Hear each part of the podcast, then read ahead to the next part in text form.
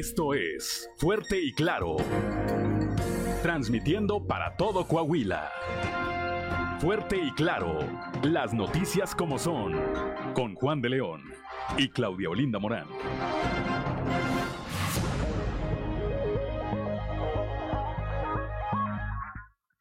Muy buenos días, ya estamos en Fuerte y Claro, un espacio informativo de Grupo Región. Hoy es viernes 27 de mayo de 2022 y hoy se celebra a quienes llevan por nombre Carolina. Saludamos como todas las mañanas a quienes nos acompañan a través de nuestras diferentes frecuencias de Grupo Región en todo el territorio del estado, por región 91.3 en Saltillo, la, toda la región sureste, por región 91.1 la región centro, desierto y cinco manantiales por región 103.5 en la región Laguna y de Durango, por región 97.9 en la región norte de Coahuila y sur de Texas, por región 91.5 más al norte aún en región Acuña, Jiménez y del Río, Texas también. Un saludo a quienes nos siguen a través de las redes sociales por la página de Facebook Región Capital Coahuila. Y ya se encuentra activada también nuestra línea de WhatsApp al 844-155-6915 para recibir sus mensajes, sugerencias, comentarios, denuncias y cualquier comunicación que desee usted tener con nosotros. Son las 6 de la mañana con 5 minutos. A esta hora la temperatura en Saltillo 17 grados, Monclova 23, Piedras Negras 25, Torreón 21, General Cepeda 17 grados, Arteaga 16, Ciudad Acuña 24, Derramadero al sur de Saltillo tiene 15 grados, Musquis 24, San Juan de Sabinas 24, San Buenaventura 23, Cuatro Ciénegas 23, Parras de la Fuente 19 y Ramos Arispe 17 grados centígrados, pero si usted quiere conocer a detalle el pronóstico del tiempo para todas las regiones del estado, vamos con Angélica Acosta. El pronóstico del tiempo con Angélica Acosta.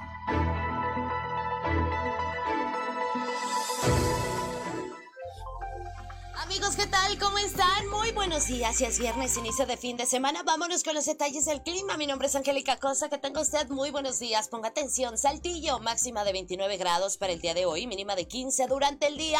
Eh, vamos a tener una buena cuota de sol. Va a estar rico, va a estar cálido, va a estar agradable. Un cielo totalmente claro. Por la noche, de igual manera, un cielo claro. 1% la posibilidad de lluvia, ¿eh? A comparación del día de ayer, se reduce para hoy la posibilidad de precipitación en Saltillo. Muy bien. Monclova, máxima de 35, mínima de 20 durante el día, un cielo claro, soleado, rico, cálido, agradable. Por la noche, un cielo totalmente claro. 0%, no llueve tampoco en Monclova, ¿ok? Vámonos hasta Torreón. Torreón, máxima de 37, mínima de 22. Durante el día, vamos a tener periodo de nubes y sol, sin embargo, se va a sentir muy cálido. Por la noche, un cielo totalmente claro, cálido también por la noche. 0% la posibilidad de lluvia. No llueve en Torreón tampoco, ¿eh? Piedras Negras, máxima de 35 grados, mínima de 21. Durante el día, principalmente soleado, rico, va a estar muy agradable va a estar muy cálido y por la noche un cielo principalmente claro. 6% la posibilidad de precipitación, ahí para Piedras Negras también muy baja la posibilidad de lluvia. Muy bien, en Ciudad Acuña máxima de 36 grados, muy muy cálido, mínima de 23. Durante el día una buena cuota de sol, va a estar muy caluroso y por la noche un cielo totalmente claro. La posibilidad de lluvia 6% para Ciudad Acuña. Excelente, nos vamos ahora hasta Monterrey, Nuevo León. ¿Tiene usted vuelta para allá? ¿Tiene algún compromiso? ¿Va por trabajo? Ponga atención, máxima de 30 35 grados, mínima de 20 durante el día, totalmente soleado, va a estar muy cálido y por la noche un cielo totalmente claro. Cálido también por la noche, posibilidad de lluvia 1% para Monterrey. Temperaturas muy cálidas, amigos. Manténgase bien hidratado y no se exponga directamente a los rayos solares entre las 10 de la mañana y las 4 de la tarde. Que tenga usted un feliz inicio de fin de semana. Cuídese mucho. Muy buenos días.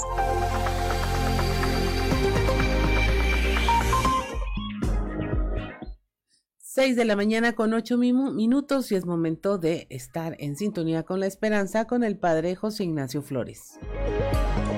Prepárate, porque estás entrando en sintonía con la esperanza. Virtudes cristianas, remedios para la vida diaria para escuchar y ayudar. Un lugar con valor y esperanza para toda la familia. Queda con ustedes el Padre José Ignacio Flores en sintonía con la esperanza.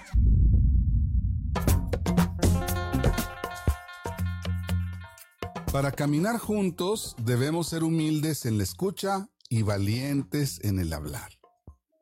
En este momento de gracia que estamos viviendo en la iglesia, para caminar juntos, debemos aprender que todos tienen derecho a ser escuchados, así como todos tienen derecho a hablar.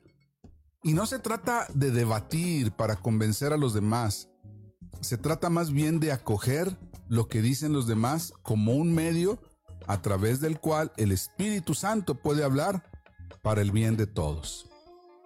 Comunicar significa compartir y compartir requiere escucha y acogida. Nunca se va a poder entablar un diálogo de manera vertical porque uno se constituye en el superior al otro. Yo estoy bien, tú estás mal. Decía San Agustín, fue el orgullo lo que transformó ángeles en demonios, y será la humildad lo que convierta a los hombres en ángeles. El Papa Francisco ha insistido mucho en la importancia de escuchar con una gran capacidad de apertura, de acogida y de empatía. Si nuestra comunicación no quiere ser un monólogo, hemos de tener apertura de mente y de corazón para aceptar a las personas y a las culturas. Sin miedo, el miedo es enemigo de estas aperturas. No se trata de escuchar solo sus palabras, sino también sus experiencias, sus esperanzas, sus aspiraciones, sus dificultades.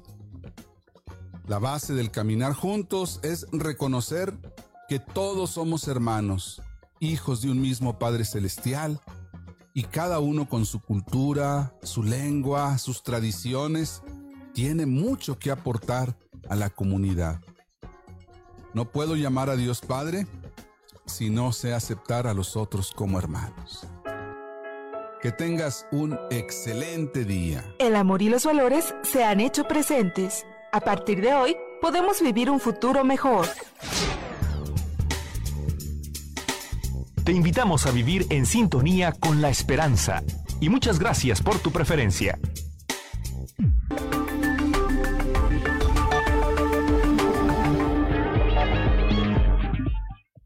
6 de la mañana con 11 minutos. Y mire, antes de dar paso a la información, queremos darle los buenos días a don Joel Roberto Garza Padilla desde Ciudad Frontera, ya está presente con su frase del día y hoy nos comenta, llorar no es de débiles, llorar es tomar aire, sacar lo que nos duele y seguir adelante.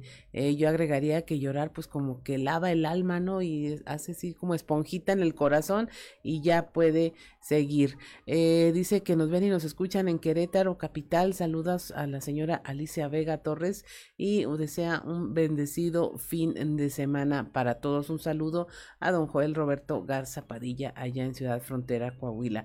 Y bueno, es momento de pasar a la información.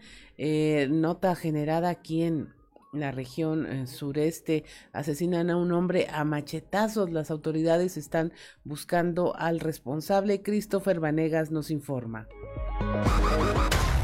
Durante la madrugada de este jueves, un hombre fue asesinado a machetazos en una riña que se presentó en la colonia Eres de Nacosal, y pese a que el cuerpo aún no es identificado, vecinos del sector señalaron a las autoridades que tanto la víctima como el agresor eran rivales de viejas rencillas, lo que los llevó a tener una violenta pelea que terminó en tragedia. Fue después de la medianoche que vecinos de dicho sector alertaron de gritos en las faldas del cerro, por lo que llamaron a las autoridades pero para cuando estos llegaron, solo encontraron el cuerpo de un hombre de aproximadamente 40 años, sin identificaciones, y con dos heridas que debido a las dimensiones, se cree que fueron producidas por un machete, una en la cabeza y otra en el muslo izquierdo. De acuerdo con las primeras diligencias, vecinos del sector comentaron que, momentos antes de escuchar los gritos, dos personas estaban ingiriendo bebidas embriagantes y que tras escuchar una fuerte discusión, solo vieron salir una persona a quien identifican con el apodo de Hernández, huyendo del lugar con los tenis manchados de sangre. Ante esto, agentes de investigación criminal adscritos a la Unidad Especializada de Homicidios Violentos de la Fiscalía General del Estado realizaron el levantamiento del cadáver para trasladarlo al CEMEFO y poder continuar con las investigaciones para esclarecer su identidad, ya que en el lugar no pudo ser identificado, además de que se realizan las diligencias correspondientes para dar con el paradero del homicida y fincarle responsabilidades. Para Grupo Región informó Christopher Vanegas. 6 de la mañana con 14 minutos. También aquí en la región sureste, eh, la explosión en un puesto de comida dejó un saldo de cinco personas lesionadas. Christopher Vanegas nos informa.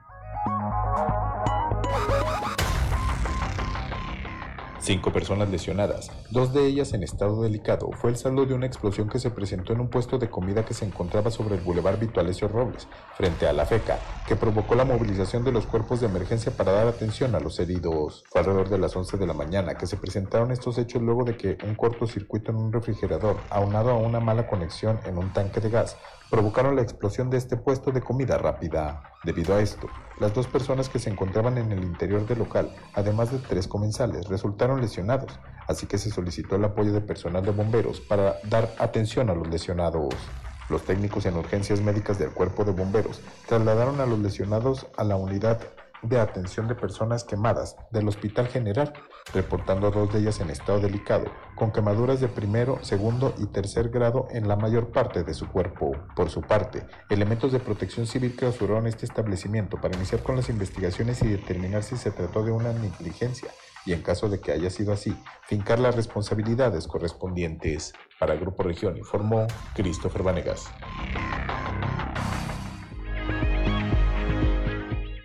6 de la mañana con 15 minutos vinculan a proceso a un hombre acusado de homicidio. Christopher Vanegas nos tiene la información.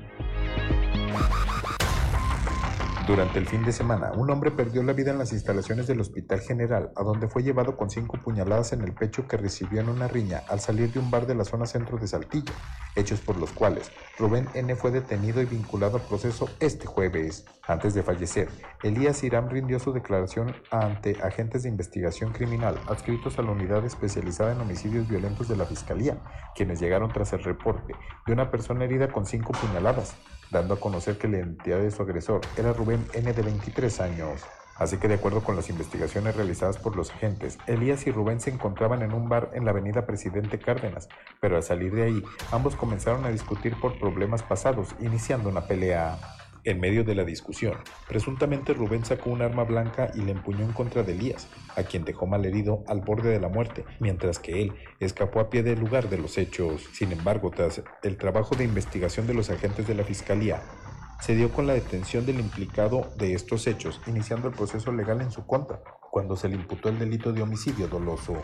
Por lo anterior, cuando se llevó a cabo la audiencia de vinculación a proceso, la juez Novia Guillón Rodríguez determinó que había elementos suficientes para su vinculación, dando dos meses de plazo para la investigación complementaria y la medida cautelar de prisión preventiva, por lo que el imputado fue ingresado al penal varonil de Saltillo.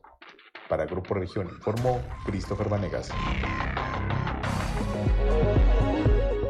6 de la mañana con 17 minutos. Un incendio se registró en una empresa recicladora allá en Torreón. La información eh, la dio Jorge Luis Juárez Llana, director de Protección Civil Municipal.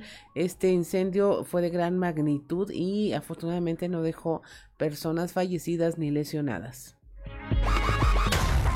Mira, tenemos un incendio en una recicladora. Por ahí de las 9.30 se recibió una llamada de auxilio. Eh, arribamos lo que es bomberos, protección civil y nos dimos cuenta que estaba demasiado, demasiado grande. Eh, pedimos apoyo de tanto de pipas privadas como de, públicas para que nos apoyen. Inclusive también pedimos apoyo de ciudades hermanas, acá lo que son las, las delegaciones de bomberos de, de, lo que es aquí la comarca lagunera. Afortunadamente no tenemos reportes de ninguna, ningún paciente o un lesionado provocado por el incendio de lo que son gente de la, de la empresa.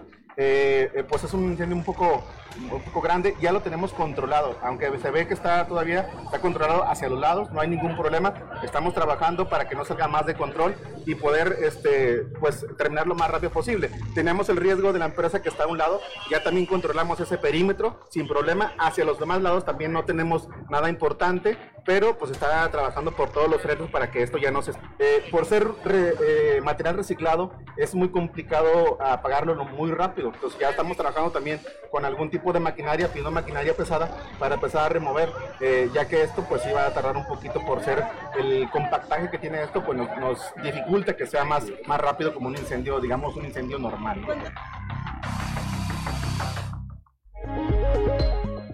6 de la mañana con 19 minutos. Allá en Ciudad Acuña localizan el cuerpo de otro migrante flotando en aguas del río Bravo. La información con Ricardo Ramírez.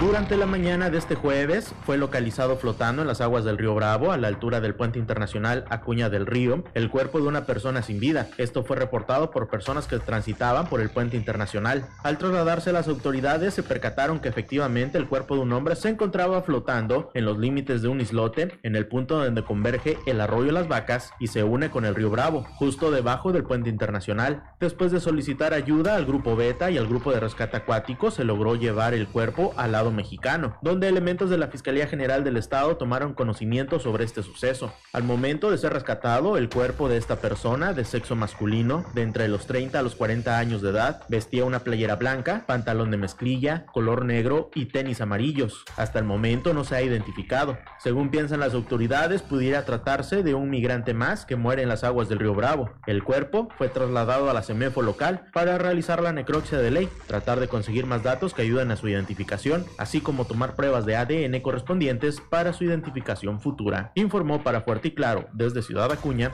Ricardo Ramírez. 6 de la mañana con 20 minutos, estamos en Fuerte y Claro, regresamos.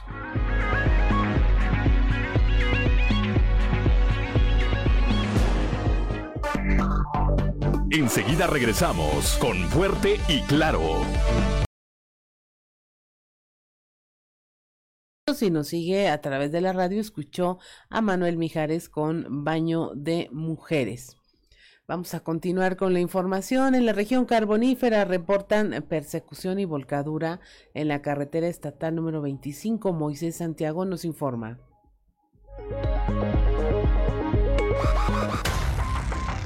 Durante una peliculesca persecución que realizaban policías del municipio de Juárez, el tripulante de un auto compacto al salir del camino en el tramo del Arroyo Blanco terminó volcado. El auto color rojo, de acuerdo a lo que dijeron algunos testigos presenciales, lo seguían policías municipales de Juárez con apoyo de elementos de Sabinas. Aunque no se reportaron si hay heridos o detenidos, la Fiscalía investiga este hecho.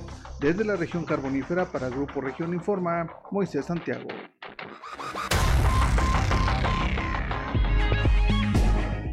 8 de la mañana con 26 minutos. Activan protocolos contra adicciones, acoso escolar y riñas en secundaria. Moisés Santiago nos tiene los detalles. Después de los festejos del Día del Estudiante, el profesor Guadalupe Concepción Franco Campos, director de la secundaria Fortunato Gutiérrez Cruz, mencionó que la activación de protocolos de acoso escolar, riñas y prevención de adicciones están vigentes. A poco tiempo de retorno total a clases presenciales de toda la población estudiantil, también se implementó el operativo Mochila, presumiendo que hasta el momento no se ha encontrado nada extraño. Con el propósito de prevenir el acoso escolar y riñas, los operativos Mochila se harán de forma regular con maestros comprometidos con la seguridad de los estudiantes, quienes regresaron a clases contentos y sensibilizados para mantener erradicadas riñas, acoso escolar y adicciones a drogas o tabaco. Los padres de familia están de acuerdo en la revisión de las mochilas y otorgaron facultades a maestros para aplicar correctivos en caso de ubicar cosas anómalas, asumiendo las responsabilidades de los actos que cometan sus hijos. El maestro reconoció que el operativo Mochila viene desde casa y ahora viene con nuevos retos para prevenir adicciones por la introducción de las famosas galletas o pastelillos mágicos, que son alimentos elaborados con marihuana. Dijo que se cuenta con todas las medidas de seguridad activas en el plantel, así como las pláticas motivacionales con estudiantes y orientación de psicólogos y la intervención de otras dependencias como DIF, CAIF y PRONIF. Desde la región carbonífera para Grupo Región Informa, Moisés Santiago. 6 de la mañana con 27 minutos se reforzará la vigilancia en escuelas de Piedras Negras. Norma Ramírez nos informa.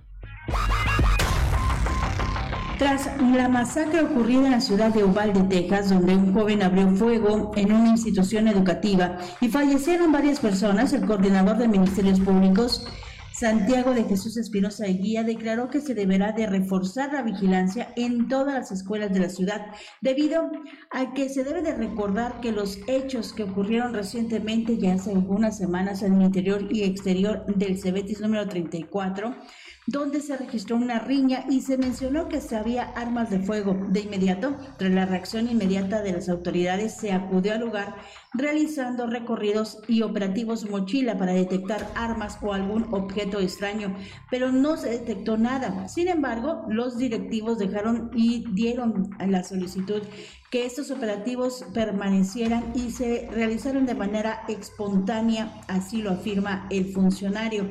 Ahora lo que sucedió en Ubalde, además de algunos mensajes cuando ocurrió eh, lo del Cebetis 34 de amenaza de tiroteo, pues no esperamos eh, alguna solicitud del sector educativo, sino que estamos las corporaciones policíacas realizando recorridos continuamente. Concluyó así Espinosa Eguía. Esta es la información para Grupo Región, Norma Ramírez.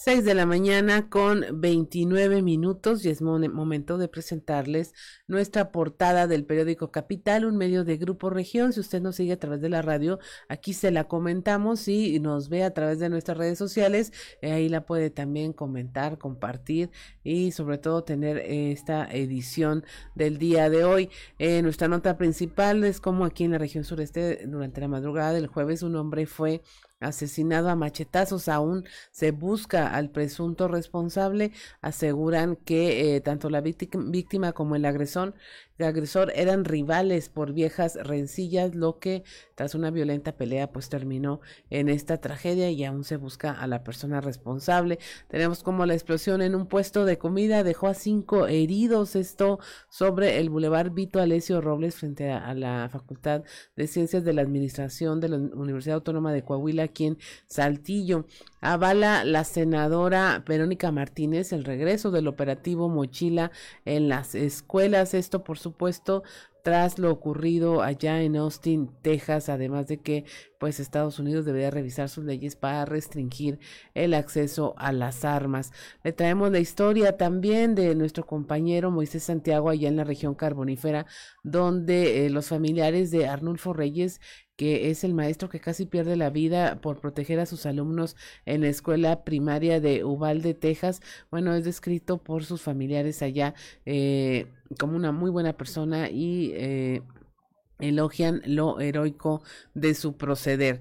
Eh, le traemos también este accidente en la empresa recicladora en Torreón, donde, bueno, un incendio consumió tarimas y cosas de madera ahí en esta empresa. Afortunadamente, aunque fue aparatoso, no dejó personas fallecidas.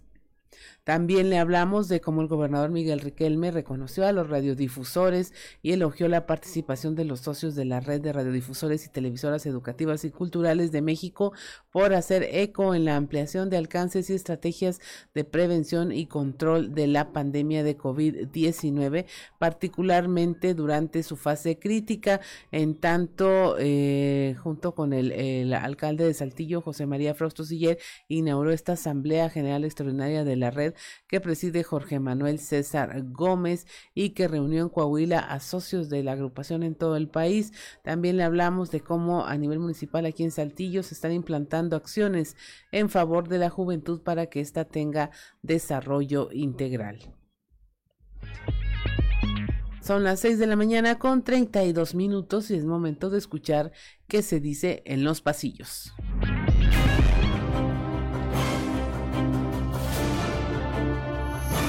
Y en el cartón de hoy, condolencias, que nos muestra el presidente de México, Andrés Manuel López Obrador, que está parado sobre una enorme cantidad de cráneos humanos, que tiene un cartelón encima que dice 120 mil homicidios en México. Y el presidente nos dice, mis condolencias para las víctimas del tiroteo en Estados Unidos. Y los cráneos le responden, ¿y los homicidios de este lado no le duelen?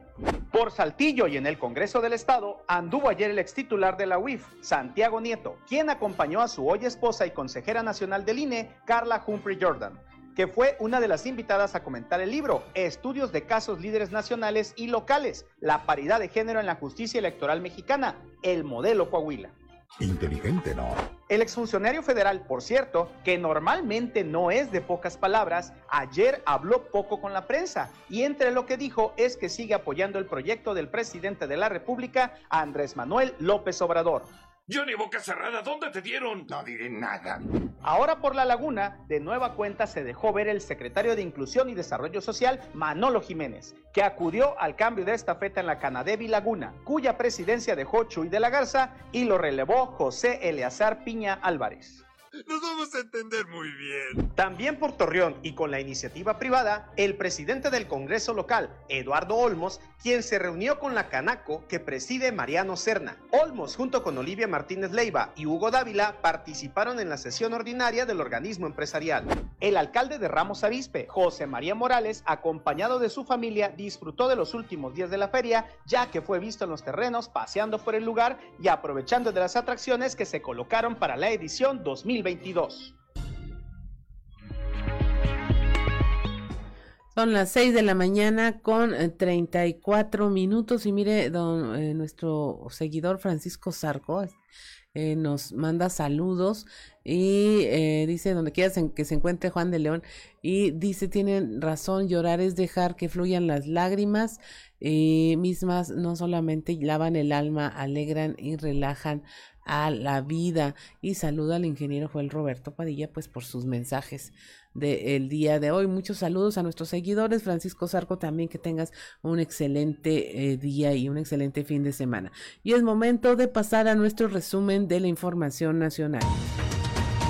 Expertos internacionales realizarán nueva autopsia al cuerpo de Devani, sepultado en un panteón del municipio de Galeana, Nuevo León. Eh, será exhumado a fin de dar certeza a la familia y al proceso, aseguró la fiscal especializada en feminicidios y delitos contra las mujeres de Nuevo León, Griselda Núñez.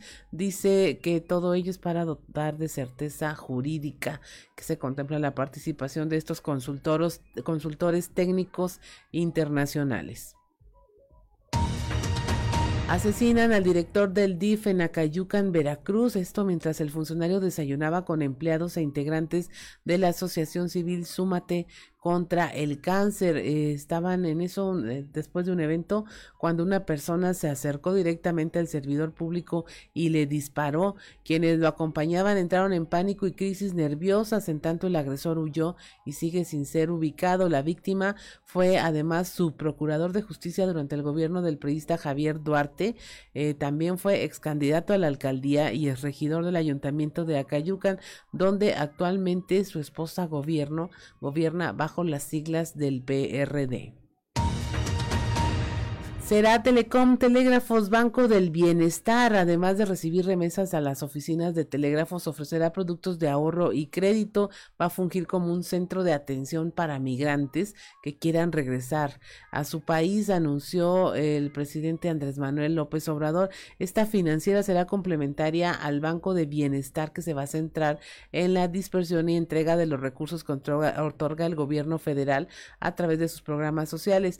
Telecom Telégrafos seguirá con los giros y telegramas y además podrá recibir ahorros y entregar créditos como los llamados créditos a la palabra y las tandas del bienestar.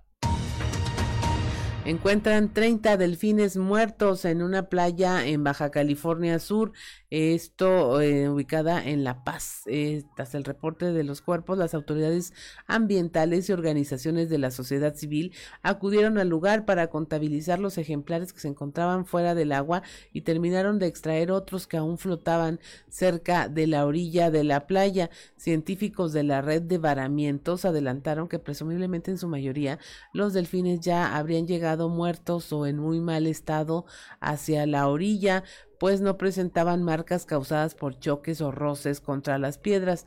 Una de las teorías sobre las causas de este varamiento apunta a la presencia de orcas en el área.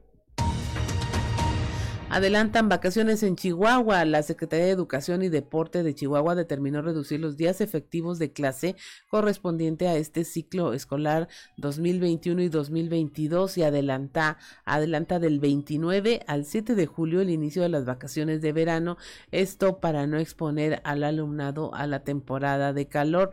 La dependencia indicó que desde el inicio del presente ciclo eh, se efectuó la modificación del calendario escolar en el estado de Chihuahua con un agregado de 30 minutos diarios a la jornada escolar, lo que compensará no completar los 200 días de clases. Y finalmente alistan la marcha del orgullo loco, esto con el objetivo de reivindicar la locura y asumirla desde el orgullo, además de exigir el respeto a las personas con discapacidad psicosocial. Este sábado 28 de mayo en la Ciudad de México se va a llevar a cabo esta cuarta edición de la marcha del orgullo loco. La movilización busca también romper este llamado pacto cuerdista a fin de eliminar y mitigar los estigmas contra las personas con discapacidad capacidad psicosocial, exigir que se respeten sus derechos, ya sea a la llamada persona loca o a la persona usuaria de servicios de salud mental. Son las 6 de la mañana con 39 minutos. Alcanzamos a ir a la, a la historia. Mire, escúchela con mucha atención esta historia de nuestro compañero Moisés Santiago, donde nos habla, hablan los familiares de Arnulfo Reyes, el profesor de la primaria Ubalde, allá de Ubalde en Texas, y que pues resultó ser un maestro héroe durante este tiroteo. Muy buenos días, Juan y Claudia, a todo nuestro amable auditorio que nos escucha en todo Coahuila. Los familiares de Arnulfo Reyes, el maestro que casi pierde la vida por proteger a sus alumnos en la escuela primaria de de Texas, describen como acto heroico lo que hizo. Así lo da a conocer Guillermo Corona, primo de este que vive en Nueva Rosita. Sí, eh, nosotros este, somos primos de él. Eh, la abuela de él es de aquí de la ciudad de Melchor Musquis. Ellos sí son este, nacidos allá en Ubalde, él es una persona, tiene un negocio aparte de dar su docencia en esa primaria Rock, él este, tiene un negocio de plantas, ama las plantas. Entonces ama la naturaleza y yo creo que en ese a los niños, este, él como más de 15 años en la primaria, pues un amor por la docencia, por sus alumnos, este, lamentablemente en estos hechos este, él, dio, casi daba su vida por defender a estos niños. Y nuestro familiar, nuestro primo, eh, pues actuó de, forma heroica, al parecer lo que sabemos, pues al proteger a, a sus alumnos ahí de pues de este acto tan, tan terrible que sucedió y ahorita lo vemos en su recuperación pues que Dios este pues le dio la oportunidad de, a lo mejor posiblemente salvar algunas vidas y pues él mismo sobrevivir a eso que tal vez pues le va a cambiar también la vida pero lo vemos como un acto heroico y que de una forma milagrosa pues logró ahorita pues va ahorita saliendo adelante esperemos que todo siga también mejor Así es, en este caso, bueno, ¿cómo es eh, Arnulfo como persona? ¿Cómo lo consideran ustedes? Eh, pues siempre de toda la vida hoy digo desde que pues bueno lo conocemos y eh, tenemos contacto a veces con él por la distancia pero siempre ha sido una persona pues eh, pues amorosa siempre muy muy muy amable muy muy bondadosa y este y siempre pues de una manera siempre muy muy tranquila siempre preocupándose siempre ahí por, por su comunidad y Desde la región carbonífera para Grupo Región Informa, su amigo y servidor Moisés Santiago. 6 de la mañana con 41 minutos, estamos en Fuerte y Claro, regresamos.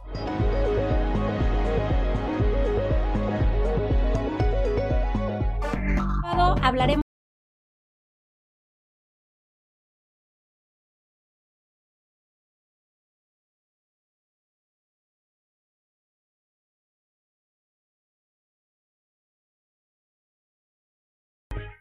6 de la mañana con 46 minutos. Si usted nos sigue a través de la radio, escuchó esta canción, es icónica en Manuel Mijares, tanto como la de Baño de Mujeres, no hace falta de Manuel Mijares. Son las 6 de la mañana con 46 minutos. Continuamos con la información.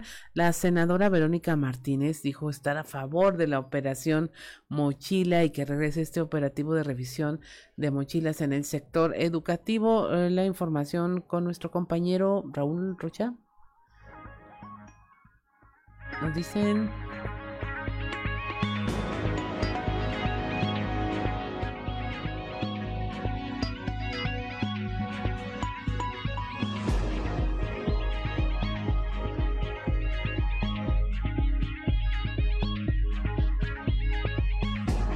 Buen día, informando desde la ciudad de Saltillo, la senadora priista Verónica Martínez opinó que está a favor de que regrese el operativo de revisión de mochilas en el sector educativo. Asimismo indicó que Estados Unidos debería de revisar sus leyes para restringir el acceso a las armas. A continuación, escucharemos la información. Pues bueno, primero creo que es lamentable lo que pasó en, en Ubalde, en Texas. Eh, pues impotencia, ¿no? La que sentimos todos, tristeza por estos acontecimientos. Sin embargo, bueno, pues creo que Estados Unidos debería de revisar sus leyes y de restringir también el acceso a las armas, porque pues estas eh, desgracias han pasado precisamente por el fácil acceso que se tiene a las armas y sobre todo pues en jóvenes, ¿no? Que al final de cuentas pues la pandemia también ha venido a afectar mucho la salud mental y que en este sentido, pues el, el, gobierno en todos los niveles debería también de estar armando algunas estrategias para la atención de la salud mental, no solamente de los niños y jóvenes, sino de todas las personas. Pues yo creo que el tema de la mochila segura era una buena estrategia, sobre todo hablando de, de este tipo de sucesos en los planteles. Y en este sentido, pues creo que lamentablemente también muchos padres de familia estaban unos a favor, estaban otros en contra, pero creo que por la seguridad de nuestros niños deberíamos de estar la mayoría o al menos todos a favor. Agradezco la intervención y deseo que tengan un excelente día. 6 de la mañana con 48 minutos. Iniciarán en Ciudad de Ramadero la construcción de 400 viviendas a través del Infonavit. Eh, el dirigente sectorial de los trabajadores, Mario Macías, dio a conocer esta noticia en su visita a la capital coahuilense. La información con Raúl Rocha. Compañeros, buen día. Información para el día de hoy. Ciudad de Ramadero en Saltillo tendrá oferta de vivienda y se espera arrancar con un proyecto de 400 casas, informó el dirigente sectorial de los trabajadores del Infonavit, Mario Macías, en su visita a la capital coahuilense. Agregó que de esta forma los trabajadores de ese lugar podrán elegir si obtienen un crédito en esa zona donde laboran levantar una expectativa que no se pueda cumplir. Parte de las cosas que también estamos aquí es ese. Ciudad de Ramadero, usted lo conoce mejor que nosotros, yo he ido nada más físicamente dos veces, pero saben el tipo de empresas que hay, la industria automotriz, cómo está ahí el corredor. Eh, ayer en la noche tuvimos una reunión con personas interesadas y es parte del propósito de estar acá también presente y el encargo del senador Carlos Aceves del Olmo de que busquemos la oportunidad de crear estos desarrollos integrales que comentan, ya no repito, en Ciudad de Ramadero. O sea, nos queda claro que en Ciudad de Ramadero, por el enclave de oferta de trabajo que hay ahí de empresas, hay riesgos muy grandes, fatales inclusive en el traslado, en el transporte desde Ramos Arispe, de aquí de Saltillo hacia allá, de toda la gente que trabaja. Hay temas de productividad que están pegando en los costos de productividad en las empresas, en los tiempos personales y de familia de la gente. Y si me permiten, y aunque no me lo pregunten, en este momento una prioridad para la dirección sectorial de los trabajadores es encontrar la solución a que haya oferta y, les adelanto, habrá oferta de vivienda en Ciudad de Ramadero para que la gente tome su decisión de, de, ejercer su crédito ahí. Es lo que hemos estado platicando. Apenas estamos prospectando, lo que sí es que pudiéramos arrancar con un piloto de alrededor de 400, 600 viviendas. La información para el día de hoy. Buen día. 6 de la mañana con 51 minutos. El presidente de la Cámara Mexicana de la Industria de la Construcción en Monclova, Eugenio Williamson, dijo que el líder del organismo a nivel nacional, Francisco Solares, pidió a la Cámara de Diputados una distribución equitativa de los recursos federales. Por ejemplo, el 34.5% se invierte en Campeche y un 27.4% en Tabasco, mientras que en Coahuila solo un 10.7% engloba a los estados entre que se encuentra Coahuila y Nuevo León. Muy buenos días, saludos desde la región centro. Eugenio Williamson, presidente de CEMIC Monclova, señaló que participó en un foro de esta Cámara a nivel nacional realizado en Nuevo León, en donde el presidente nacional pidió que se dé más equitativamente la repartición de recursos, esto en los presupuestos federales. Eh, nuestro presidente nacional, Paco Solares, por ahí envié una información de lo que presentó, lo que les decía la vez pasada, ante la Cámara eh, de Diputados. Él está pidiendo que haya más igualdad en la distribución del recurso del presupuesto de la federación. Viene que el 34.5, no recuerdo, y el 27 punto y fracción 27.4 parece. El 34.5% se invierte en Campeche y el 27.4% se invierte en, Tabasco.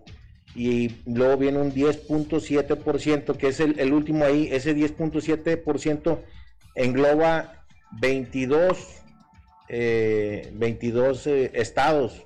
Entre esos estados nos engloba a Coahuila y engloba a Nuevo León.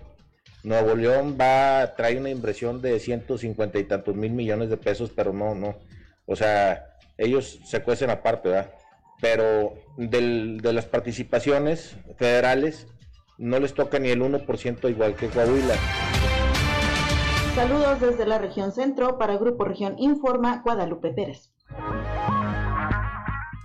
6.53 de la mañana, una gran movilización policíaca se eh, ocurrió allá en Ciudad Acuña, en una plaza pública, una mujer migrante estuvo a punto de dar a luz en este lugar. La información con Ricardo Ramírez.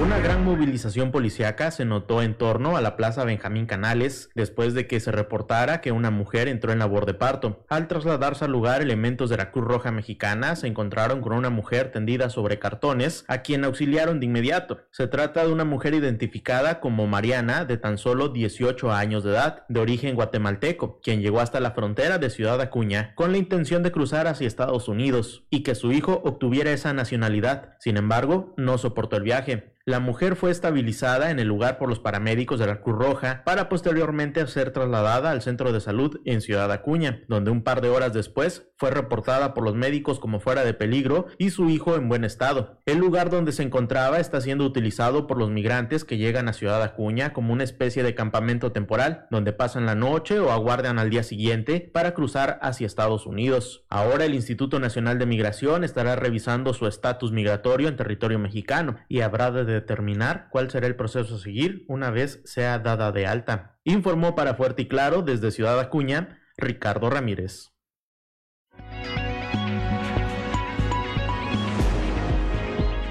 6.54 de la mañana, Elizabeth García, presidenta del Grupo de Apoyo a Personas con Cáncer, van a elaborar pelucas para apoyarla. La información con Norma Ramírez.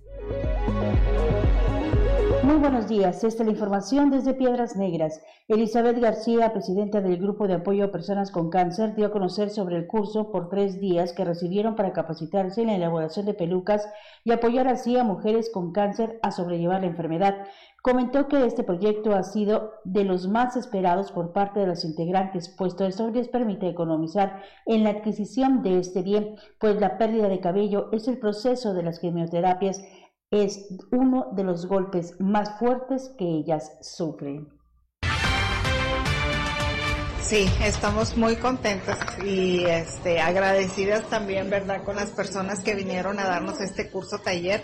Ahora sí que fue un curso intensivo, ¿verdad?, porque este, en tres días hemos logrado ya terminar una peluca ya salió la primera este y realmente ha sido un taller muy dinámico verdad porque la técnica que ellas tienen es una técnica pues que realmente verdad este la tienen muy dominada y este y nosotros aquí pues gracias a Dios como siempre Piedras Negras participando con grupo de apoyo a personas con cáncer.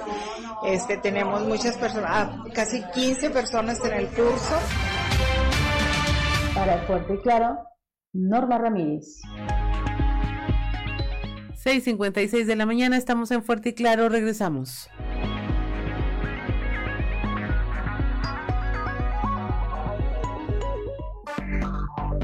Este sábado regresamos con Fuerte y Claro. Eh, bueno, es momento de irnos a la alerta ambiental con Carlos Álvarez Flores. Alerta Ambiental con Carlos Álvarez Flores.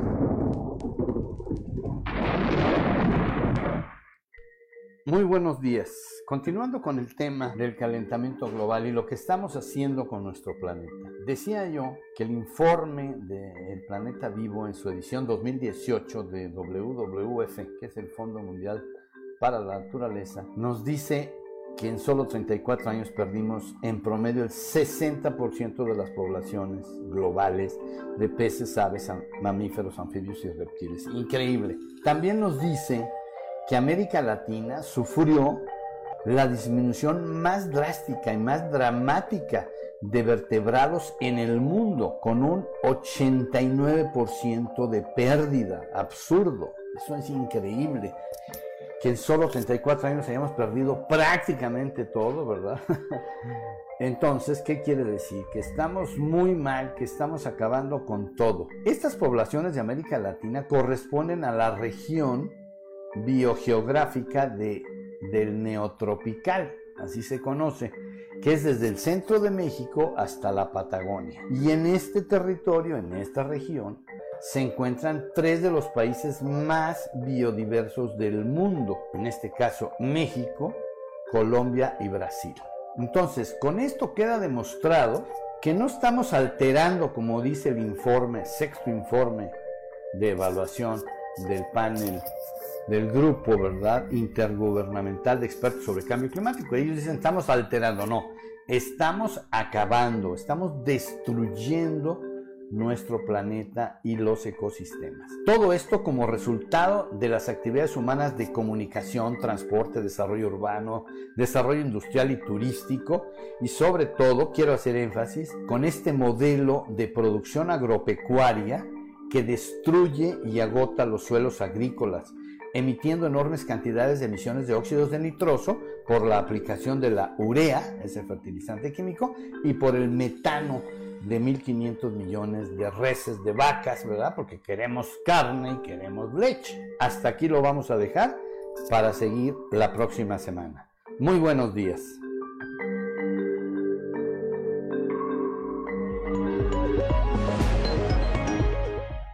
Son las 7 de la mañana con 4 minutos y vamos ahora al contexto de la noticia con Luis Guillermo Hernández Aranda.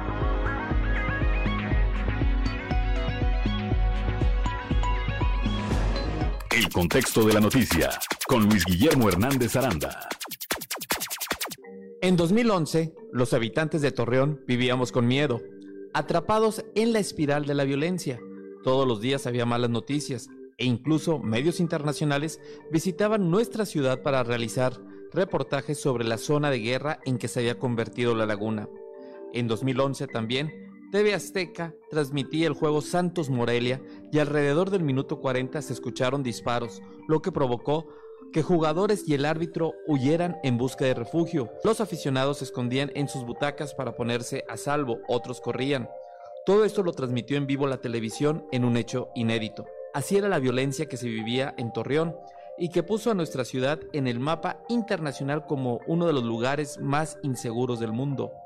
También en 2011, Peñoles, en conjunto con el Club Santos Laguna, unieron esfuerzos para realizar la Copa Santos Peñoles, con el objetivo de recuperar los espacios públicos, con la meta de que los niños y jóvenes apostaran por el fútbol y no por el crimen. Peñoles vio en el fútbol una herramienta para hacer comunidad, para que los jóvenes y niños aprendieran valores como trabajar en equipo, ser buenos estudiantes, desarrollar la competitividad y la solidaridad que se fomenta en el deporte. Esta copa se suma a los esfuerzos que realiza Peñoles con sus centros comunitarios, donde se promueve la creatividad y el ser emprendedor, así como su patrocinio en el certamen de robótica FIRST.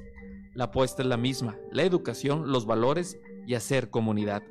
El pasado martes se llevó a cabo la inauguración de la décima edición de la Copa Santos Peñoles, con la presencia de 280 equipos, 27 de los cuales son partes de las academias Santos Peñoles y Fresnillo. En esta competencia participan equipos de Ecuador, Guatemala, México y Estados Unidos. Estamos orgullosos de poder patrocinar esta copa, que en realidad lo que busca es una transformación de vida en los muchachos y las muchachas que participan, Pensamos firmemente que a través del deporte podemos educar y formar a nuestros jóvenes con valores como el trabajo en equipo, la disciplina, el cumplir en la escuela y el juego limpio. dijo en la ceremonia de inauguración Rafael Rebollar, director general de Industrias Peñoles. Este evento, que es patrocinado por Peñoles, significa también una importante derrama económica para Torreón, ya que son aproximadamente 14 mil personas las que visitan nuestra ciudad con motivo de esta copa. El fútbol arroja muchos valores, sin duda, y no en balde, el escritor Albert Camus dijo, lo que finalmente sé con mayor certeza respecto a la moral y a las obligaciones de los hombres, se lo debo al fútbol. Soy Luis Guillermo Hernández, nos escuchamos a la próxima.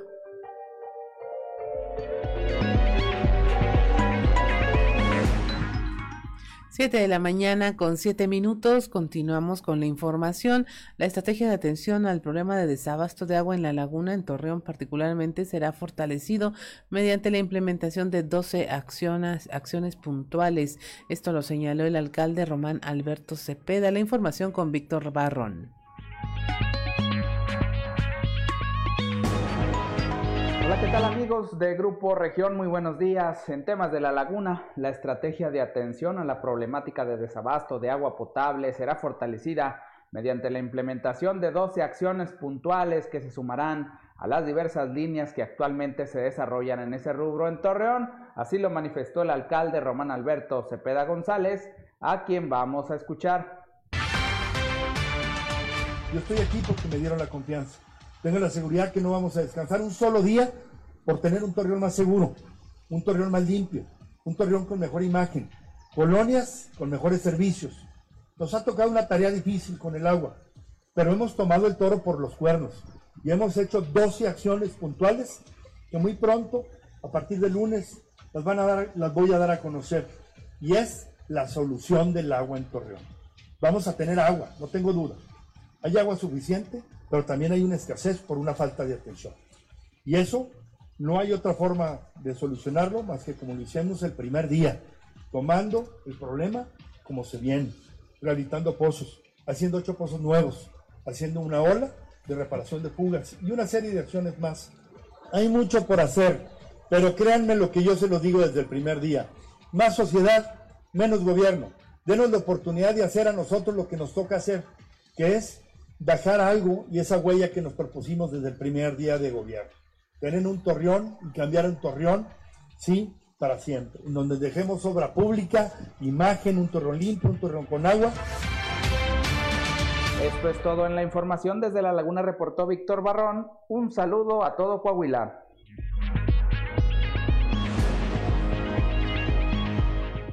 7 de la mañana con 9 minutos. El secretario de Educación en Coahuila, Francisco Saracho, indicó que van a trabajar para atacar de raíz el problema del acoso escolar en los centros educativos, además de reforzar los programas preventivos y protocolos para atenderlos.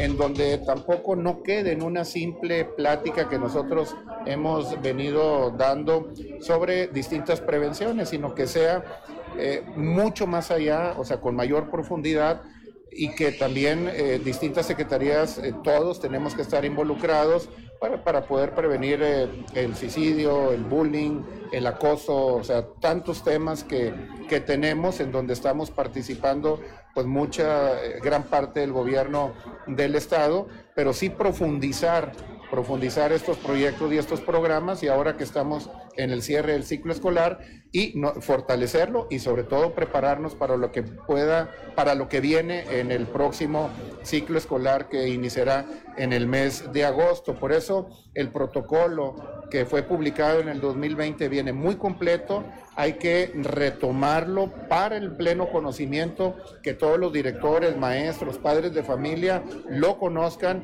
y sepamos con exactitud cuál es la responsabilidad que tenemos, cómo actuar en, en este en determinado momento. Son las 7 de la mañana con 11 minutos y hoy me da mucho gusto tener ya en nuestra línea telefónica a Sofía García de la Fundación Haz lo Posible, quien, eh, bueno, viene a conversar con nosotros sobre una actividad que van a realizar eh, casi, casi en un mes. Sofía, buenos días. Hola, buenos días. Cuéntanos, ¿de qué se trata esta actividad? Sí, con mucho gusto. Mira, este, más que nada esta feria va a ser el día 26 de junio en las instalaciones de la Feria Saltillo. Este, es de dos, no, de 12 de la, de la tarde a 10 de la noche. Más que nada esta es una actividad pues con causa. Estamos ayudando a tres fundaciones de primordialmente como de la mujer una de ellas es Casa Rosa, que Casa Rosa ayuda a mujeres en tratamiento de cáncer de mama. También Furia, que ayuda a mujeres en situaciones legales y también en situaciones de violencia. Y por último, nosotros que somos Haz lo Posible, ayudamos a mujeres de escasos recursos más que nada en su sistema de educación. También estamos implementando un nuevo programa para poder ayudarlas con ingeniería, con programación y que aprendan más que nada qué es esta carrera y que les interese estudiarla. Bueno, pues te platico un poquito de la feria. Más que nada, nosotros ahorita estamos implementando que va a haber juegos mecánicos, este música en vivo, eh, también shows, vamos a tener negocios locales y estamos implementando un negocio de emprendedoras también. Es decir, aquí la forma de ayudar es acudiendo, eh, consumiendo, disfrutando del entretenimiento para poder abonar a estas causas. Sí, claro que sí. También igual si hay algún interesado de participar en el mercadito, eh, estaría también padre que se comunicaran a nuestros números. Que, eh, a ver, si los podemos dar, tienes un, un contacto que es arroba feria violeta saltillo. Esa es una de las formas de hacerlos llegar. Este interés por participar como quien dice, como proveedoras de productos. Sí, o sea, nosotros les estamos dando oportunidad a las mujeres emprendedoras de que vayan y, y anuncien su negocio más que nada ahí. Ajá, productos y servicios, se vale, ajá. Sí, claro. Ok, que podría ser a través de este eh, contacto, arroba Feria Violeta Saltillo o de sus números celulares. Ahora, platícanos, estas organizaciones que se unen para ah, tratar de obtener fondos, Casa Rosa, haz lo posible, y Furia están muy enfocadas al tema de las mujeres. Por eso la alianza hacia la Feria Violeta, que es una actividad que hemos visto solamente a manera de mercaditos que se han puesto por ahí temporalmente. Ahora va a ser en las instalaciones de la feria, va a haber mayor presencia con todo lo que mencionas, juegos mecánicos, comida, mercadito. Es como anticiparse a, a la Feria de Saltillo con esta Feria Violeta. Sí, claro cambia algo la situación, pero va a estar súper padre. Eh, más que nada, pues además de estar ayudando, igual como tú comentabas del mercadito, pues tenemos muchísimas más cosas de atracciones. Así es, y va a ser el próximo 26 de junio, o sea, tienen prácticamente un mes para prepararse para esta actividad quienes quieran participar con ustedes ahí para ofrecer sus productos y servicios.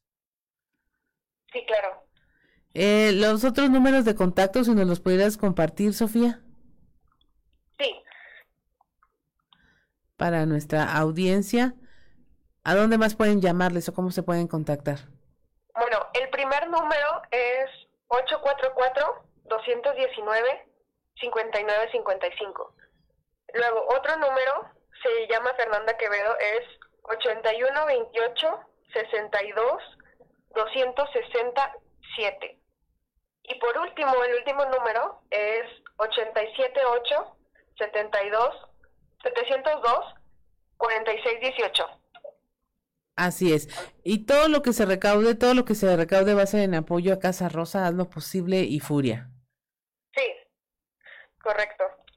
Ok, ¿algo más que te gustaría agregar esta mañana, eh, Sofía, para que la gente se animara a participar?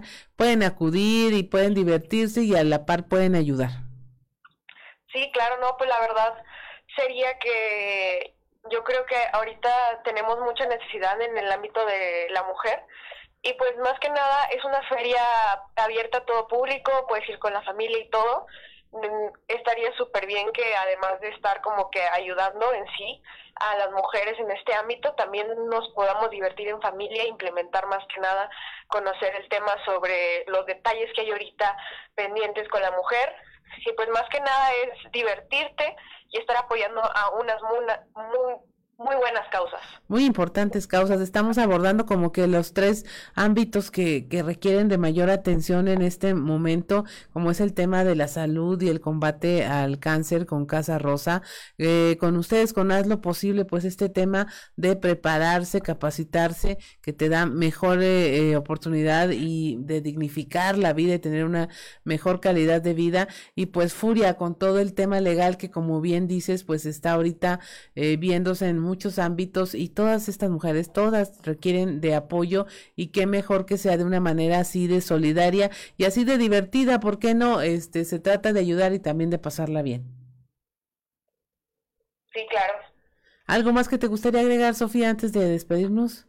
No, muchísimas gracias, sería todo. Estamos al pendiente de cómo se desarrolla esta actividad y por supuesto ya tiene los números de contacto, van a estar apareciendo ahí a lo largo de la entrevista y en sus redes sociales también las puede consultar para que vea cómo puede ser parte de esta actividad y de este movimiento que pues va a ayudar, imagínense, a tres fundaciones que tienen que ver con las mujeres y que responden a una iniciativa en la que lo que se pretende es ayudar y darles también por ahí un piso de exhibición para que tengan sus productos productos y los servicios a la vista y que usted pueda disfrutar con su familia.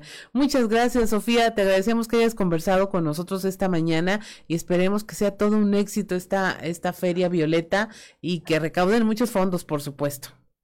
Sí, muchísimas gracias a ustedes también. Muchas gracias. Que tengas un excelente fin de semana.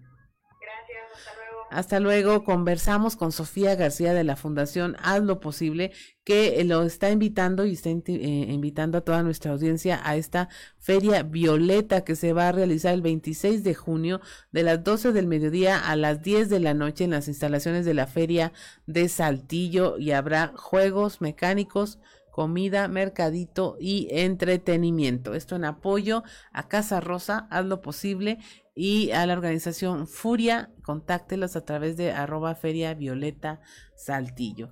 Y pues continuamos con eh, la información en esta mañana, información importante que eh, le va a servir a todos ustedes. Y mire, el tema es eh, este reconocimiento que hizo el gobernador Miguel Riquelme a la participación de los socios de la red de radiodifusoras y televisoras educativas y culturales de México por hacer eco en la ampliación de alcances y estrategias de prevención y control de la pandemia por el COVID-19, principalmente en su frase, en su fase crítica. El gobernador, junto con el alcalde de Saltillo, José María Frausto Siller, inauguró la Asamblea General Ordinaria de la red que preside Jorge Manuel César Gómez y que reunió en Coahuila a socios de esta organización en, de todo el país. El gobernador en su intervención destacó su especial reconocimiento a los integrantes de la red porque dentro de su labor fueron fundamentales para ampliar los alcances de las estrategias de prevención y de control de la contingencia sanitaria, sobre todo en su fase crítica. Eh, todos esos eh, audios y que escuchó usted sobre ponerse el cubrebocas, las medidas a tomar, todo eso es parte de esta campaña. Este quehacer diario, dijo, permitió multiplicar los mensajes de protección a la salud, los protocolos sanitarios en todos los sectores de la población. Asimismo, refirió que su administración amplió sus estrategias en cada una de las cinco regiones de la entidad para enfrentar la contingencia a la que en su momento se determinaron de acuerdo a cada una de las circunstancias que se enfrentaba en cada región. Son las 7 de la mañana con 20 minutos. Estamos en Fuerte y Claro. Regresamos.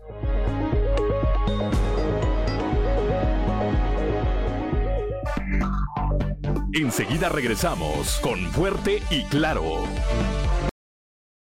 Y ya tenemos en la línea a don Antonio Zamora desde allá, desde la región centro. Vamos a ver qué le dijo el bolero hoy, con quién platicó, por dónde pasó. Muy buenos días, don Antonio. Buenos días, Claudia. Buenos días a las personas que nos sintonizan a esta hora. Fíjate que anoche eh, se, gestó un movimiento eh, al interior de la planta dos de estos hornos de México. ¿Por qué? Por el tema del pago de las utilidades. Eh, quienes más van a recibir utilidades, cuando menos de los que producen, son los jefes de departamento, les dieron o les van a dar 50 mil pesos. Bueno, los impuestos correspondientes. A los guardias 35 mil y a la gente de seguridad industrial y operadores de maquinaria solamente 8 mil. Entonces, estos últimos, los de seguridad industrial y los operadores de maquinaria, equipos diversos se les llama, empezaron a, movilizarse al interior de la planta en el turno de segunda, de tercera, perdón, eh, porque no estuvieron de acuerdo en esta decisión.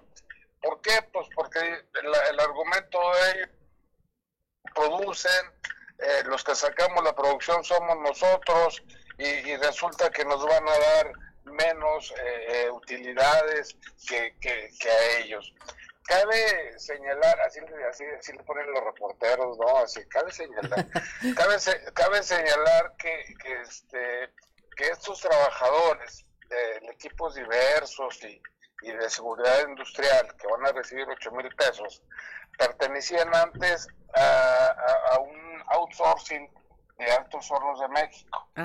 Eh, y lo más seguro, eh, Servicios Monclova se llamaba, después de que el presidente dijo que iban a desaparecer los outsourcing, pues bueno, fueron incluidos en, la nómina de, AMSA, que es una nómina que paga bien, la de AMSA, no la de Servicios Monclova, y el problema es de que pasaron a ser AMSA, ya traen su ficha de AMSA, pero el sueldo, las prestaciones siguen siendo las mismas que cuando se llamaban servicios Muclova y de ahí surgió surgió la, la pues el problema no con este grupo de trabajadores.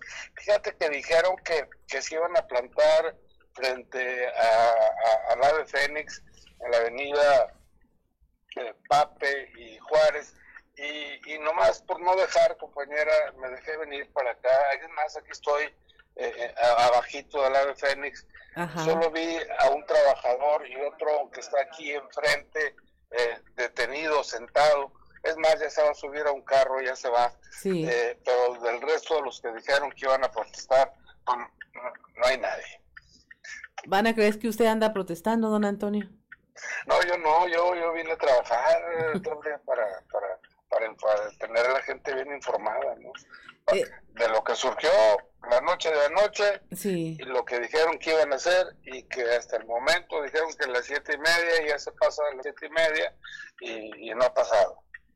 Bueno, y también las utilidades tienen un componente ahí que es que eh, la utilidad que se reparte pues se divide en dos partes iguales, pero se compone también de dos partes, una que es igual para todos los trabajadores, que donde se contemplan los días trabajados, y otra es proporcional al monto de los salarios, ¿no? Entonces, sí, alguien que gane más, pues va a recibir más utilidades que alguien que tiene un salario menor. También totalmente, totalmente de acuerdo contigo, ¿no? Pero esto yo creo que ignoran estos trabajadores de seguridad industrial o de, equipos diversos.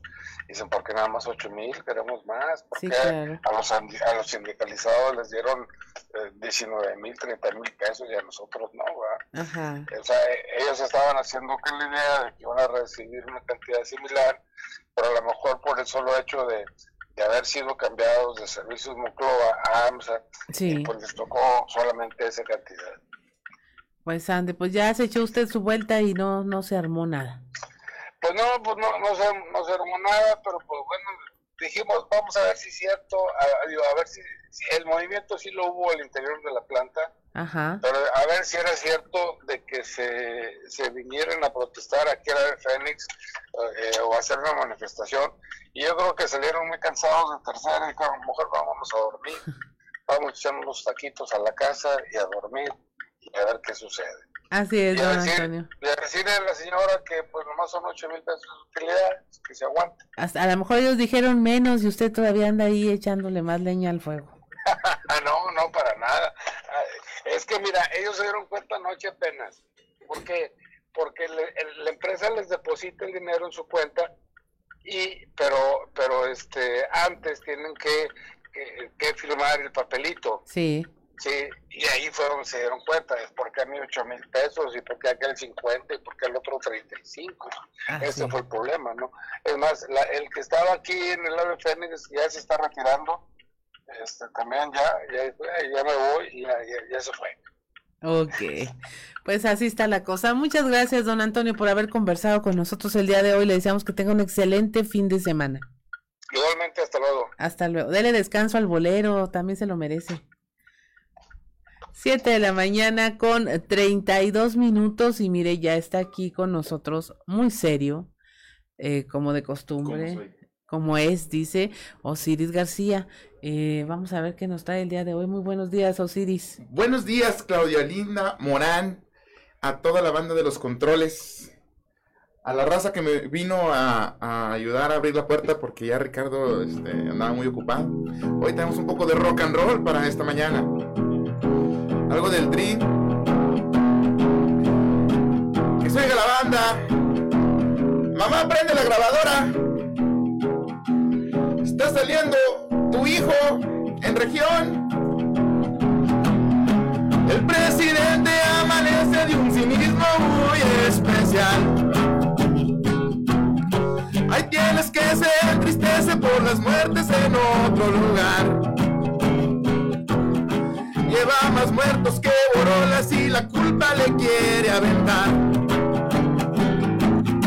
Somos los únicos capaces de abrazarnos a nuestras desgracias. Somos los únicos capaces de abrazarnos a nuestras desgracias. Son 120 mil los muertos y en las urnas les damos las, las gracias. Y en todo el mundo no En todo el mundo no hay nada igual, no existe en todo el mundo nada igual. Se persiguen los periodistas y se abraza al criminal. Los de Morena son los compas que borrachos intentan ligar. A base de puras mentiras y les vale jefa chapulinear.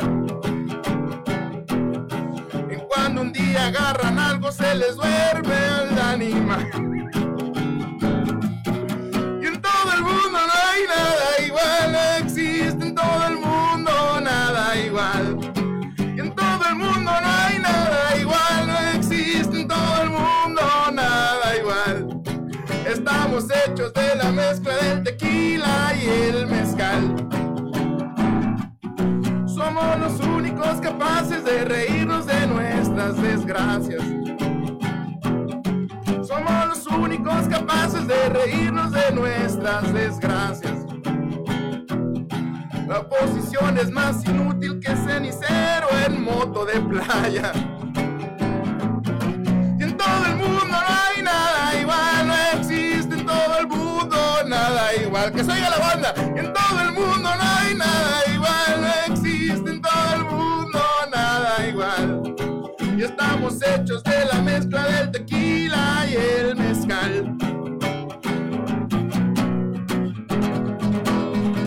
Gracias, gracias. Triunfamos. Es un éxito. Finalmente. En vivo. 7 de la mañana, 7 de la mañana con 35 minutos. Pues ahora sí quedó como que la voz rasposa, guardentosa de Fíjate que viernes. está en bien, la ya me mañana, di cuenta que bien. voy a cantar ese tipo de canciones porque en la mañana me queda mejor. Está, Así me sí. puedo desvelar y todo y no se va a notar tanto que no las llego. Ya he Así dicho es. que, ¿sabes qué voy a hacer, Claudina? Lo voy a grabar como a las 3 de la tarde y mejor lo voy a traer grabado porque si no voy a poder cantar puras canciones del Tri. Exactamente. Ella existió. Ya me voy a cantar. Eh, así. Rasposón, rockerón para el fin de semana. Pues, ay, Osiris García, de los temas que no nos gusta, pero ahí están en la mesa. 120 mil muertos tenemos en este sexenio. Muertes violentas. Sí. Y pues sí, también nos andamos condoleando como el presidente uh, de la mata, que es tristísimo, ¿verdad? Sí. Eh, la- este episodio de otra balacera en una escuela en, en los Estados Unidos. Eh, y sí, sí, sí está bien que se conduela, pero también está bien padre que no anduvieran festejando que tiene menos de 3.000 muertes este último mes. Ujú. Me- 3.000 muertes violentas en el último mes y lo andamos festejando, porque están ba- bajando las cifras. El martes creo que fue el segundo día mm, de su sexenio más violento de todos sus Sí, sexenios. traemos, traemos un promedio de 3.000 muertes mensuales, 3.000 muertes violentas mensuales. Eh, la verdadera plaga es la incapacidad en el gobierno para controlar la seguridad.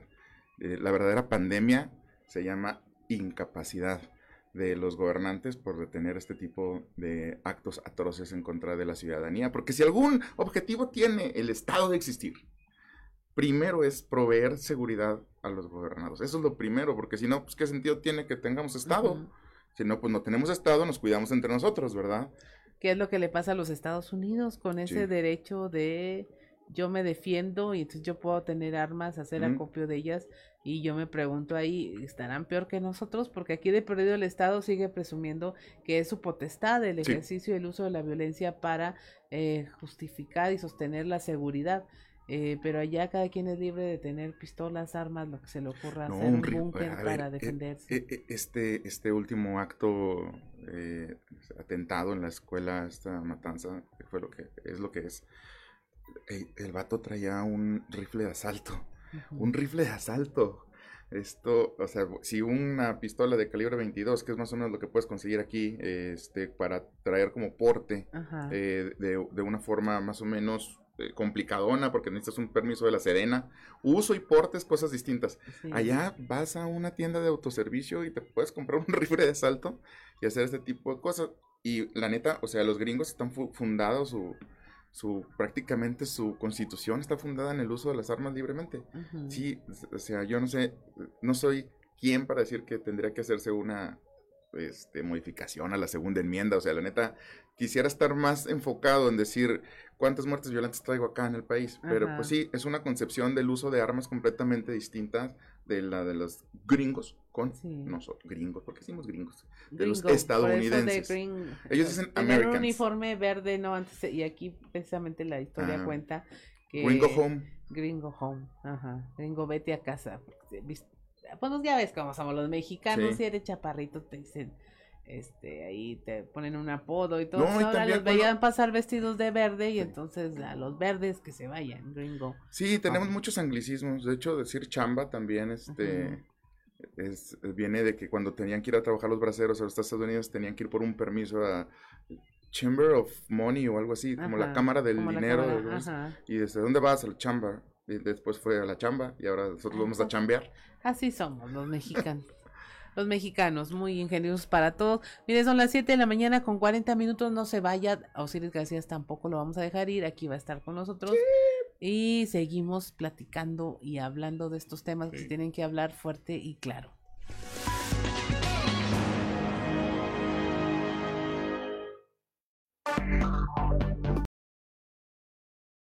Seis minutos, seguimos en Fuerte y Claro con Osiris García y estábamos Sí, con... Yo te quería preguntar, Osiris, a ver, No, no. porque este tema de la violencia. Ah. está bien difícil de tratar y, y luego empezamos a ver como justificaciones de que, ah, es que el agresor también lo buleaban, ay, es que el Ah, sí. agresor fue... Pero a ver, también nosotros estamos educando en violencia. Si tú llegabas aporreado de la escuela, ¿qué te decían tus papás? Mm, Yo cuando llegaba por Río de la escuela, no, mi mamá sí hacía un escándalo. O sea, neta sí, mi mamá sí, Sí. iba y este, hablaba con la directora y hacía un, un escándalo. O sea, me imagino que, esas que, que, pues defiéndete y ponte... Sí, porque si la otra llega, Regrésaselas, si se ¿no? vuelven a pegar, te voy a pegar yo más por haberte dejado pegar. Ah, bueno, bueno, en lugar de ir con el agresor y tratar de resolver este asunto, ¿no? Como que siento que no hay una cultura determinante en donde sea un cero tolerancia a la, a la violencia, donde digas, es que no se puede hacer. O sea, si te fijas, la mitad de las tramas, y no es que más de, de los casos de bullying, es, es que no se atrevió a denunciar porque le daba pena, Sí.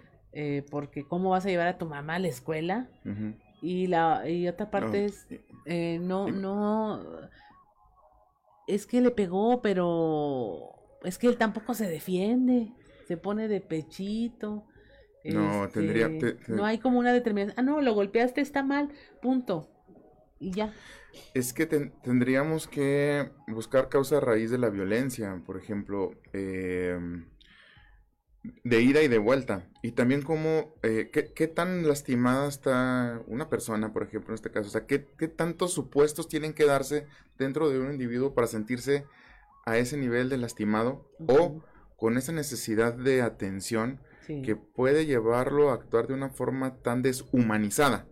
Porque eso es lo que sucede. ¿Qué dolor, qué trauma, qué pesar tiene este individuo en su alma como para decir, voy a tomar un rifle de asalto y voy a atentar contra la vida de personas que no tienen absolutamente nada que ver? Sobre- y en una escuela, o sea, es como, como se va haciendo como una, eh, co- como una imagen psi- psicológica de cómo puedo trascender en la vida, yo que soy nadie, yo que soy invisible, nadie me ve, nadie me toma en cuenta, nadie, no existo para absolutamente nadie en esta sociedad, por lo tanto estoy tan resentido que voy a atacar a la sociedad de una manera tan dolorosa que sea recordado porque entonces sí voy a ser visible, entonces sí me van a ver, sí van a saber quién soy. Así es, como que son diferentes casos, ¿no? Una sentencia en Finlandia, si no estoy equivocada, donde el perpetrador, el agresor, buscaba precisamente eso. Sí. Y entonces el juez lo condena que, ¿sabes qué? Tu nombre jamás va a ser dicho de manera pública, ni vas a ser mencionado. Entonces se habla de esa matanza como una tragedia, pero nunca del perpetrador. Sí. Nunca. Es- eso sería muy importante, por ejemplo, eso sería una, una gran, un gran cambio en, en- de tipo legal, o sea, una reforma de tipo legal para que en ninguna parte del mundo la persona que hiciera esto socialmente supiéramos quién lo hizo. O sea, trascienda, sí. vaya, que, que lo googlees y no aparezca. Ajá. Sería como un castigo terrible para quienes lo hacen con ese afán. Sí, ¿no? porque, porque ya de- eliminarías de hecho esa, esa intención que es la visibilización. Ajá. Ahora, sí es importante por- saber por qué no estamos viendo a nuestros muchachos, o sea, por qué no les, por qué no les estamos volteando a ver qué tan solos están y por qué eh, el- estos periodos de abandono, por ejemplo, que tenemos también ya en el norte del país, o sea, nosotros como, como un estado de industria, de muchachos que están creciendo absolutamente solos, de familias disfuncionales donde solamente está, es homo- o, eh, uniparental, que está una mamá o un papá y, y que tienen que salir a trabajar en turnos que están completamente eh, eh, en- fuera de tiempo de los horarios escolares, por ejemplo. Sí. Eh, estás en el segundo turno o en el tercer turno y es imposible que puedas eh, convivir con tus hijos porque no te dan los tiempos ni siquiera. Deberíamos más bien estar buscando la forma en que eh, eh, so- en las familias, al menos uno de los padres, si tiene que trabajar, estuviera en el mismo tiempo eh, que los hijos están en la escuela, para que al salir del trabajo y de la escuela fuera al mismo tiempo en que están juntos en casa y tuvieran este acompañamiento. Cosas como comer juntos, como hacer la tarea juntos. eh, eh, terminan después los abuelos haciéndose cargo de los niños que, que se quedan en casa, eh, eh, convirtiéndolo en otra injusticia social porque las personas mayores, adultos mayores, ya cumplieron con su ciclo de eh, productividad para el Sí, país. de crianza y de todo a nivel familiar, ya criaron, ya están para merecer cosas y no ocurre. Pero en eso tienes razón, o sea, la sociedad está diseñada para que esté pasando esto. Claro. Estamos- somos no un caldo de cultivo para empezar a ver este tipo de cosas un poco más adelante en nuestro país. Ya pasó en Nuevo León, ya pasó a- En a- Coahuila. en, en Coahuila, en, en Torreón. Eh, esto, esto, eh, al final de cuentas somos un... Si a los gringos les estornudan, a nosotros nos da gripa.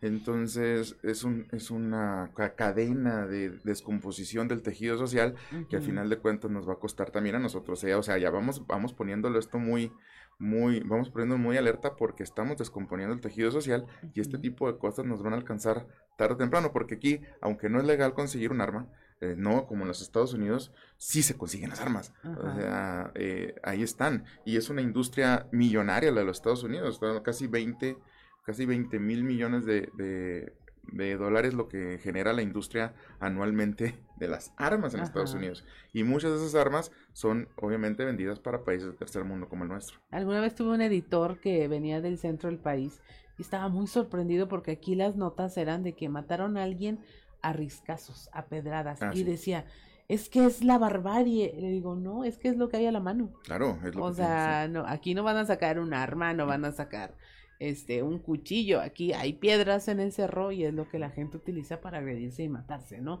Bueno, en la Biblia dice que puedes hacer eso si tu esposa te es infiel. Este, ya no. Ya no, no, no, no, haga caso. Pero, o sea, ya dice la Biblia, no digo que esté bien, nada, pero sí dice la Biblia. De hecho, en Deuteronomio dice que si tu hijo es desobediente eh, y Le malcriado, un bar, no. lo puedes... lo puedes- y le pones a López Castro en la, en la, en la fachada. No, le- lo puedes sacar ah, del pueblo y entre todos lapidarlo hasta morir. Eso dice Deuteronomio. ¿eh? No haga caso de camisa comentarios. Es, no haga caso eso. No haga caso de la Biblia en esos aspectos, por favor. Sí, no, nada más en el lado que es de que pórtate chido con tu, ama a tu prójimo como a ti mismo.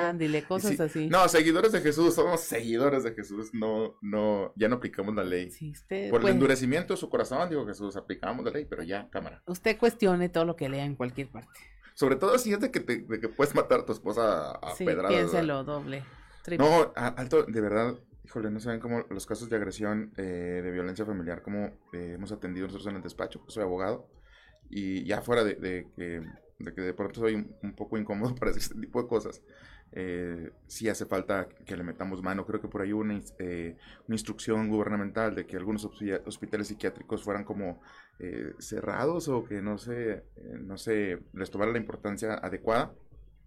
Y creo que es un error garrafal, porque si tenemos este eh, tejido de descomposición social, este caldo de cultivo de violencia hacia el futuro, lo primero que deberíamos estar buscando es la salud mental de la gente. Y parece que aquí estamos buscando más bien cómo, cómo reparar un bache, porque ese sí se ve, cómo hacer un puente, porque ese sí se ve, y entonces el, el- el político se alza el cuello de una obra que se hizo, pero estas obras de salud, de salud mental, en la actualidad son indispensables para que esta sociedad pueda seguir funcionando. Así es, pues lo dijeron dos de nuestros entrevistados esta semana.